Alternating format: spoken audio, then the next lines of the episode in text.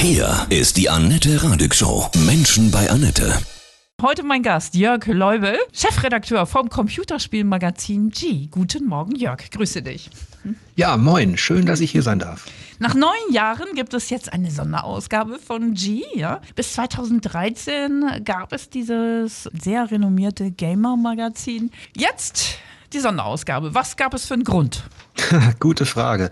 Also ich habe in den ersten Folgen der G war ich quasi noch nicht an Bord. Also ich gehöre nicht mit zu den Gründungsmitgliedern. Ich habe sie immer gerne gelesen. Und zwar aus einem Grund, weil sie sich halt auf eine andere Art mit Spielen beschäftigt hat. Da gab es früher am Kiosk meist ähm, Prozentwertungen und eine recht ja technische Sicht auf Spiele, die wurden auseinandergenommen und die G hat damals für so einen für so einen Kontrapunkt am Kiosk gesorgt, indem sie zum einen über ihr Art Design sehr markant wirkte. Also man hat sich reduziert auf ein schönes interessantes Cover, man war im Layout ganz anders, auch im Schriftsatz und vor allem inhaltlich ging es eher um Stories rund um Spiele. Die wurden zwar auch besprochen, aber es gab zum Beispiel nicht diesen Wertungskasten mit irgendwelchen Prozenten und so weiter. Deswegen habe ich mich damals eigentlich gefreut, dass es sie gab. Ja, warum wurde sie eingestellt? Weil der Printmarkt natürlich in eine Krise geriet und weil man das irgendwann nicht mehr finanzieren konnte.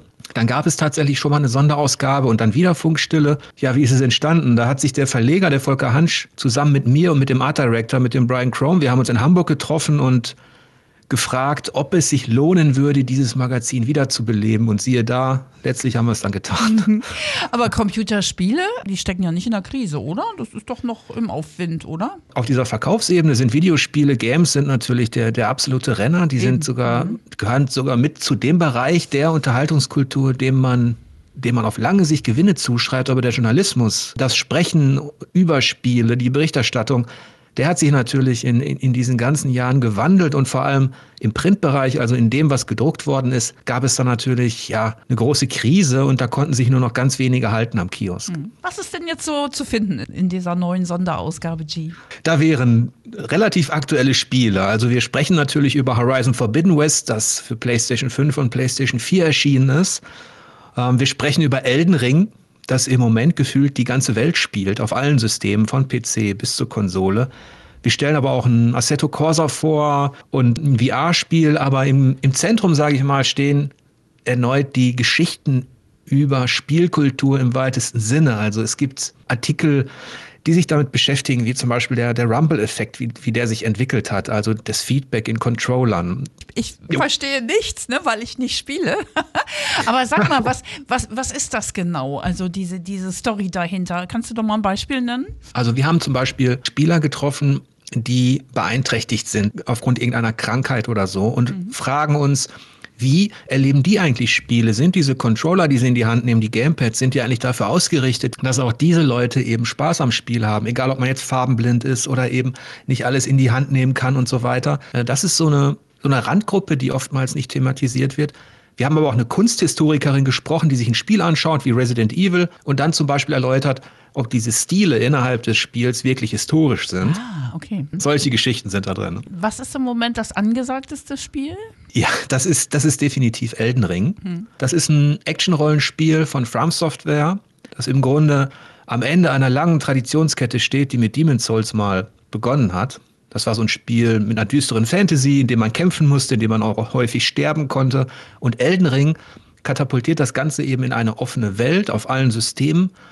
Und mittlerweile ist dieses Interesse an anspruchsvollen Spielen ähm, so gestiegen, dass das im Moment gefühlt, zumindest auf Twitter, Instagram und so weiter, wenn man Social Media glaubt, die halbe Welt spielt. Aber das ist doch ein schöner Trend, nicht nur irgendwie abballern. Ja, auf jeden Fall. Mhm. Da hast du eigentlich auch schon den Kern getroffen, denn das war so vor gefühlt zehn Jahren sehr dominant. Also die Shooter, mhm. die, die haben eigentlich die, die Spielewelt geprägt und leider auch in vielen Bereichen beeinflusst. Und ich bin sehr froh, dass eben auch Spiele, die das klassische Abenteuer in den Vordergrund rücken, ähm, ja, sich so großer Beliebtheit erfreuen. Natürlich wird da auch richtig gekämpft. Es gibt eben aber auch Rätsel, Dungeons und so weiter. Also es ist ja ein klassisches Fantasy-Abenteuer, wo man klein anfängt und dann der große Held sein kann. Mhm. Erklär uns nochmal, spielen ja nicht alle, was ist diese große Faszination an Computerspielen? Im Grunde fing das bei den meisten damit an, dass man gesehen hat, dass sich auf dem Bildschirm irgendwas bewegt, dass man irgendwas beeinflussen, steuern kann. Das, und in der Pionierzeit, so in den 80er Jahren, war das einfach nur so, ich erinnere mich noch, diese Erstfaszination war so dieses, meine Güte, ich kann da was bewegen, es tut sich was, da interagiert was mit mir. Ich glaube, das ist so ein bisschen das eine, dass man das Gefühl hat, da ist eine andere Welt, in der ich irgendwas bewirken kann, in, in, in der was passiert, je nachdem, was ich tue. Auf der anderen Seite hast du eben, also auf der philosophischen Ebene, ist Spielen natürlich das Gegenteil von Alltag. Normalerweise gehe ich zu meiner Arbeit um neun oder was weiß ich, dann mache ich mir einen Kaffee, dann habe ich den ganzen Stress von Montag bis Freitag, irgendwann ist Wochenende. Spiele öffnen dir ein Tor und du kannst in 0, nichts eben in eine Welt, die nicht Alltag ist, und du kannst in dieser Welt auch in Anführungsstrichen, sage ich mal, Erfolgserlebnisse haben, Spaß haben, unabhängig von den ganzen Zwängen des Alltags. Aber wenn man dann zu sehr abtaucht, kann es auch schwierig sein, wieder zurückzukommen, sich zurechtzufinden in der normalen Welt, ne, oder? Nee, nee, nee, nee. Das ist vielleicht, wenn man, wenn man gar nichts mit diesem Medium zu tun hat, so, aber mhm. Das, das lässt sich dann vergleichen mit, mit Literatur und Film. Ne? Mhm. Also es gibt ja auch Romane, in denen man versinkt man kommt ja. trotzdem wieder raus. Ja. Ne? Es, gibt, es gibt Serien, die werden halt am Stück geguckt über mehrere Tage.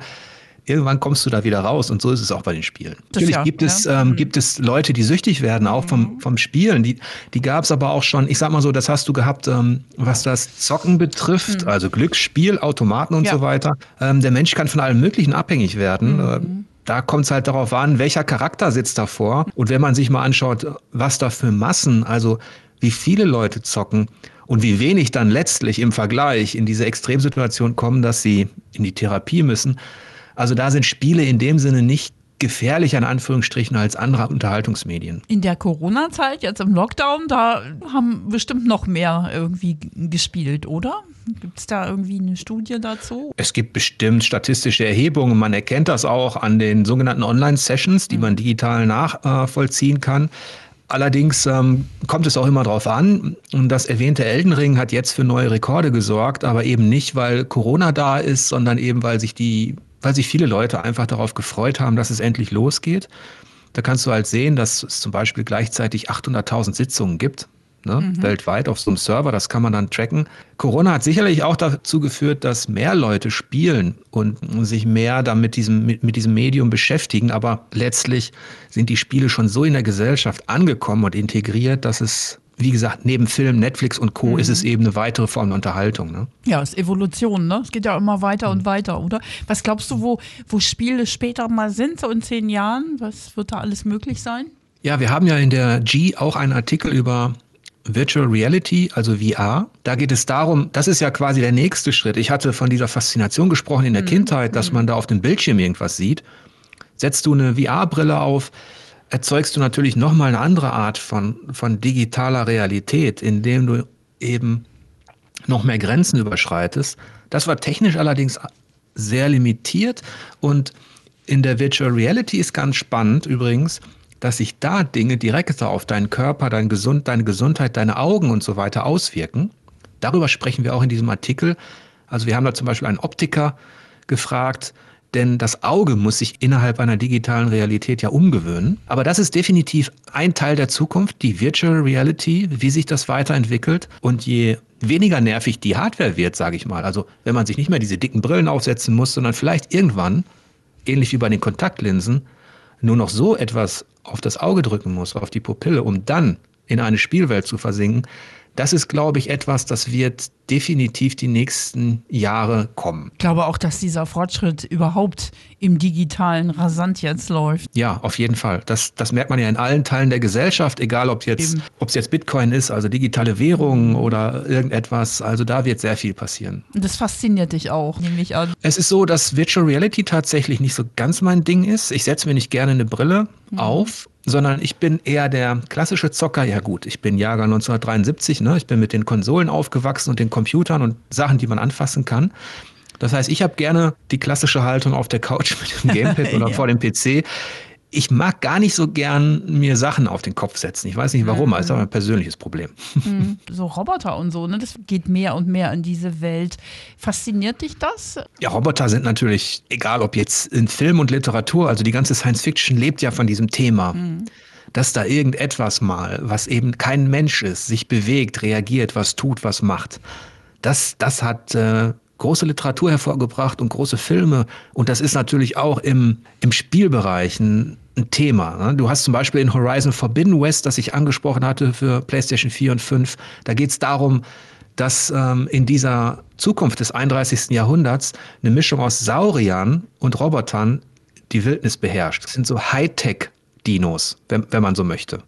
Die bestehen aus Kabeln, aber ähneln gleichzeitig eben auch noch einem Tyrannosaurus oder sowas und stampfen dann durch die Wildnis. Das Motiv der Roboter wird auf jeden Fall noch im weitesten Sinne ein Thema sein. Glaubst du an Außerirdische? Ich bin fest davon überzeugt, dass die menschliche Spezies nicht die einzige in diesem Universum ist. Du selber hast ja auch einen eigenen Podcast ja, zum Thema Spiele. Was besprichst du dort? Genau, der heißt Spielvertiefung. Ich habe ja fast 20 Jahre als Chefredakteur bei einem Online-Magazin gearbeitet und mich mit dem Thema beschäftigt. Und Spielvertiefung ist der Versuch, ein privates Magazin anzubieten, in dem es geht um die Verbindung zwischen zum einen digitalen Spielen und analogen, also zwischen Videogames und Brettspielen zum Beispiel, aber auch um die Verbindung zu Literatur und Comics. Das hat mich auch immer sehr interessiert, also diese, ich sag mal so, diese gesellschaftlichen Verbindungen innerhalb dieser ganzen Fiktion im weitesten Sinne. Wie oft kommt dein Podcast raus? Das ist ein, ein Magazin, also eine Webseite eigentlich, die man abonnieren kann über Steady. Du kannst die Webseite auch kostenlos ähm, ja, äh, aufrufen und findest da sogenannte Erkundungen. Da spreche ich über Dinge, die mich interessieren. Wenn du das Ganze über Steady abonnierst, bekommst du exklusive Berichte. Der Podcast ist eigentlich, der heißt Auf einen Whisky, der ist kostenlos für alle über ähm, Spotify und Co. Ähm, erhältlich. Da begrüße ich meist einen Gast und spreche über seine Spielevita, aber nicht nur über Spiele. Letztens hatte ich einen Philosophen äh, im Gespräch, davor eine Kulturwissenschaftlerin. Also das, damit möchte ich eben dieses, mhm. diese Verbindung ähm, aufzeigen. Spielvertiefung selbst, da spreche ich natürlich auch gerade Elden Ring äh, sehr ausführlich, aber eben nur sehr ausgewählt. Also das ist kein Spielemagazin, wo du dann jeden Tag 30 News bekommst und, und so weiter. Im Grunde lade ich die Leute in mein Wohnzimmer ein und sage, das interessiert mich und ich sage euch warum. Also du lebst deine Berufung oder musst du Kühlschrank füllend noch was anderes tun? Ja, das ist beides. Ähm, zum einen habe ich meinen Job verloren als Chefredakteur, relativ überraschend und musste mich fragen mit ja, 47 Jahren, äh, 48 Jahren, was mache ich jetzt? Und der Schritt in diese Selbstständigkeit war schon, äh, den habe ich mir lange überlegt, weil das nicht ganz so leicht ist natürlich, wenn man all die Jahre mit einer mhm. festen Redaktion gearbeitet Klar. hat und so. Aber ähm, ich muss tatsächlich auch den Kühlschrank füllen. Also ich habe zwei Töchter, ähm, eine studiert gerade noch in Hamburg und ähm, die andere ist frisch im Beruf. Und Spielvertiefung ist mein Versuch, davon leben zu können tatsächlich. Ja, aber es ist ein toller Schritt, weil ich finde es immer so hoffnungsvoll, weil viele ja sich jetzt auch durch Corona umorientieren müssen. Es, die Welt verändert sich ja. Und äh, dass man dann mutig vorangeht und für für seine Berufung ja sowieso schon gebrannt hat und es trotzdem dann versucht, es eben so umzusetzen, dass man davon leben kann. Ja, also wenn diese Begeisterung für das Spiel nicht mehr da wäre, also die hat sich auch gehalten. Ich bin, da bin ich auch tatsächlich ähm, selbst als fast 50-Jähriger, sage ich mal, immer noch Spielkind genug. Mich mhm. faszinieren Abenteuer, egal ob in der Literatur, im, im, Kino oder eben auf dem Bildschirm. Gibt es ein Zitat so zum Thema Gaming oder Computerspiele, was du sehr schätzt? Schiller, der hat mal gesagt, der Mensch ist erst da ganz Mensch, wo er spielt. Oh ja, das ist doch schön. Aber der, das ist sehr pathetisch. Ja, der alte Schiller, Goethe, die waren doch echt, also die, ne, wenn die heute leben würden, dann, dann würden die Rockmusik hören und auch zocken. Ja. ich wünsche dir ganz viel Erfolg, Freude, ja, bei der Sonderausgabe nach neun Jahren wieder da. G, das Computerspielmagazin. Ja, vielen Dank auch.